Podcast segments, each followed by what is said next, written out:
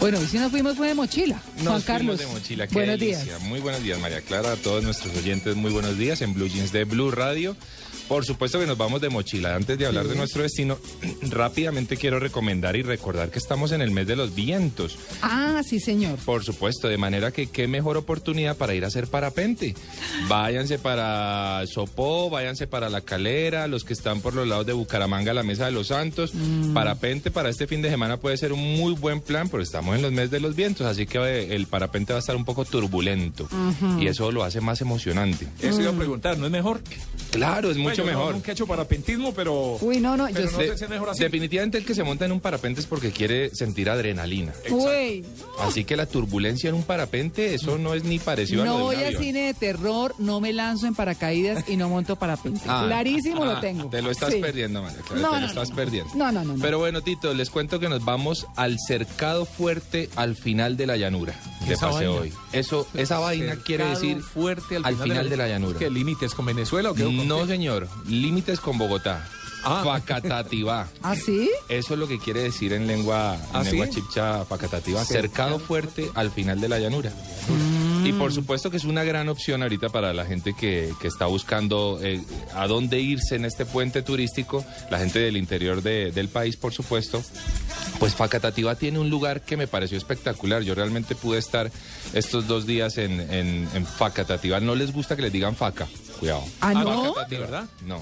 Ah, no sabía La eso. gente- Venga, no le yo, gusta yo el no tema de entiendo Paca. por qué las piedras de Tunja están en Facatativá. Esto es una muy buena pregunta. Y, y está bien dicho decir piedras de Tunja. Sí. Sí. Realmente es piedras del Tunjo, aunque las dos eh, formas de decirlo está bien. Lo que pasa es que piedras de Tunja es la leyenda histórica. Ajá. Es la leyenda que cuenta que el diablo hizo, más bien que unos curas franciscanos en Quito hicieron un pacto con el diablo porque estaban construyendo una iglesia, pero se les acababan las piedras para la construcción.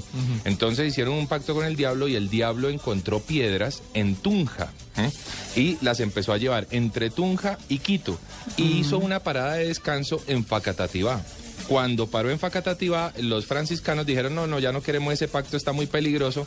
El diablo se enojó y dijo, bueno, pues dejo estas piedras acá. Así. ah, que- ¿así es la cosa? Así es la Ah, cosa. no, pero- Por eso a las piedras se le llama las piedras de Tunja, por la leyenda, por supuesto. Sin Mm. embargo, eh, la otra forma de decirlo es piedras del Tunjo y de cualquier forma está bien dicho. Eh, es el único parque arqueológico dentro de un contexto urbano en el país, lo que lo hace muy interesante.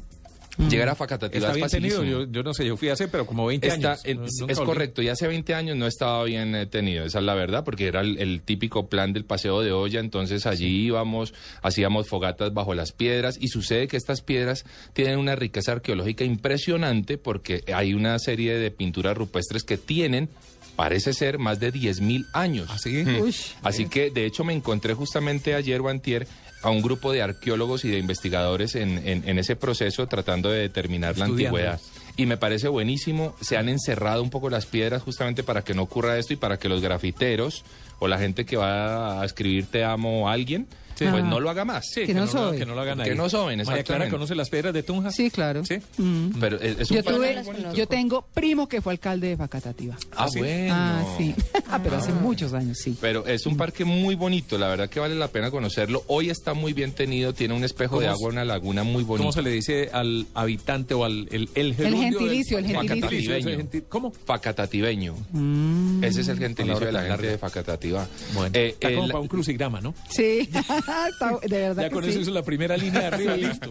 tuve la oportunidad de alquilar una cicla, cuesta mil pesitos nomás para darle la vuelta al parque. Muy rico realmente el ambiente, el clima. eh, eh, la naturaleza, las piedras, la piedra del sapo, que quizás es una de las más emblemáticas, espectacular. Em, y la entrada al parque vale 3.500 pesitos, esto no es nada. Sí. O sea, si realmente vale la pena ir a conocerlo. A no ser que tenga 10 hijos, ¿cierto? Pero Ahí ya no es tan chévere.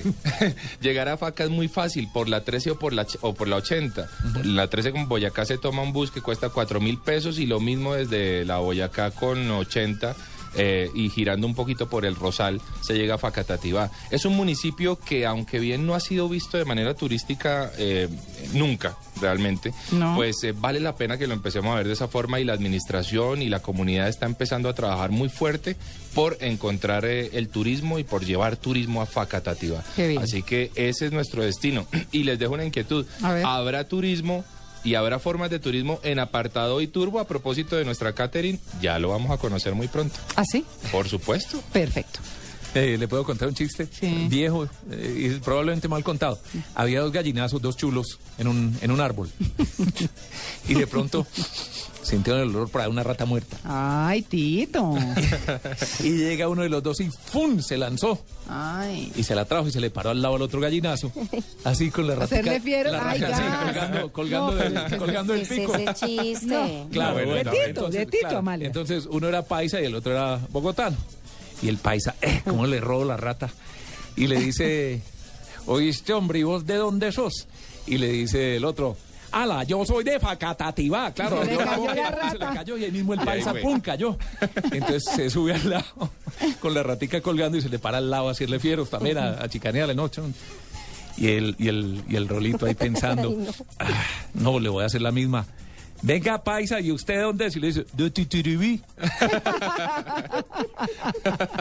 Ay, no, Tito.